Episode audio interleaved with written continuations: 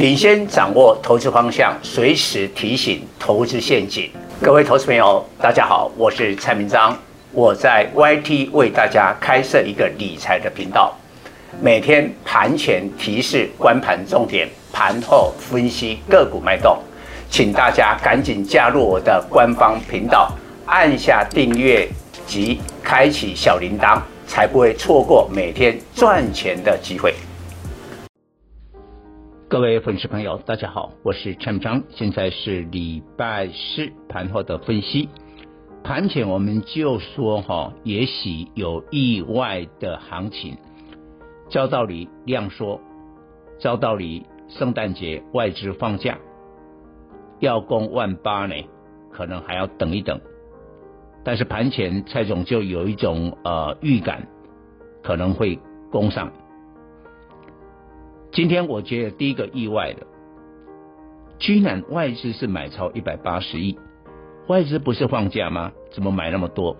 所以让大盘涨一百一十九点，攻上一万七千九百四十六点。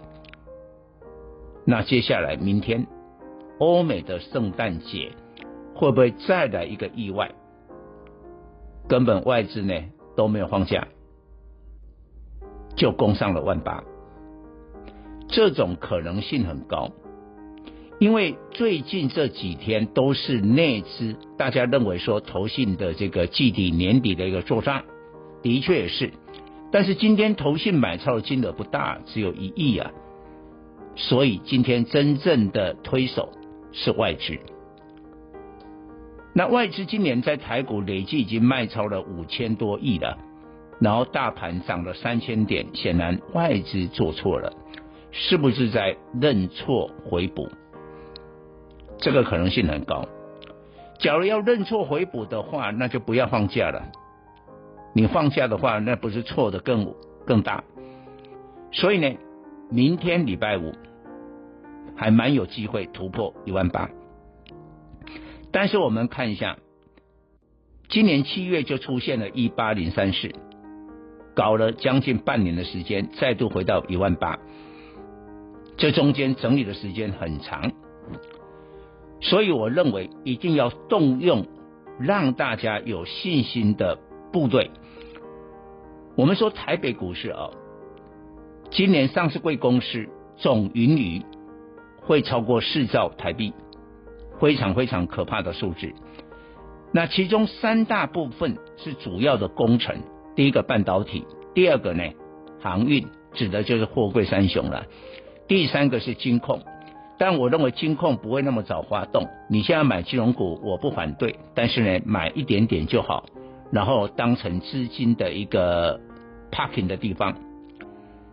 那所以呢，今天你可以发现为什么可以啊攻上一万七千九百。靠了两档的半导体，一个当然台积电，因为昨天的 ADR 涨了三趴，今天台积电涨六块，收六零六。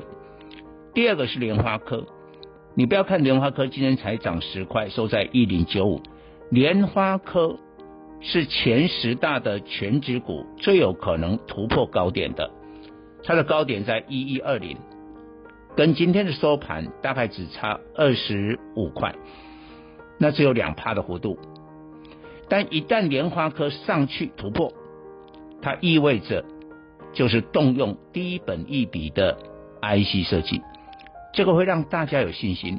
因为今年哦，客观的来说，IC 设计都是标一些智元啦、呃力旺啦、世星 KY 啦、犀利 KY 啦，这一些老实讲是高本利比的，但是它可能有很丰富的题材。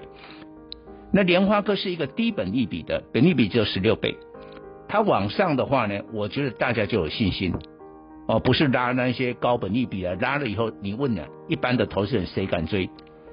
本利比啊这么高的话，谁敢追？没有人敢追啊。但是今天攻上去了以后，明天考验了啊，明天假如不用动用一个重量级的部队，大家说不定盘中看到万八啊。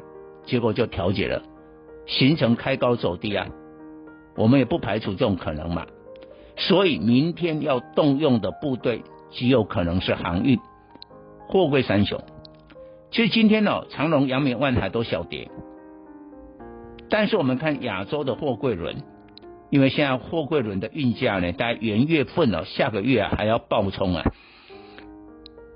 我们看中国的中远海控、南韩的韩星远洋、日本的三船、三船三井，今天都是涨的。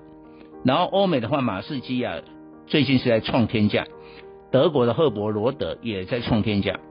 所以没有理由，我们的货柜三雄，我们货柜三雄啊，不管是在获利率啊、EPS 都是最高的。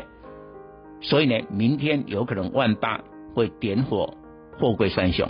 以上报告。本公司与所推荐分析之个别有价证券无不当之财务利益关系。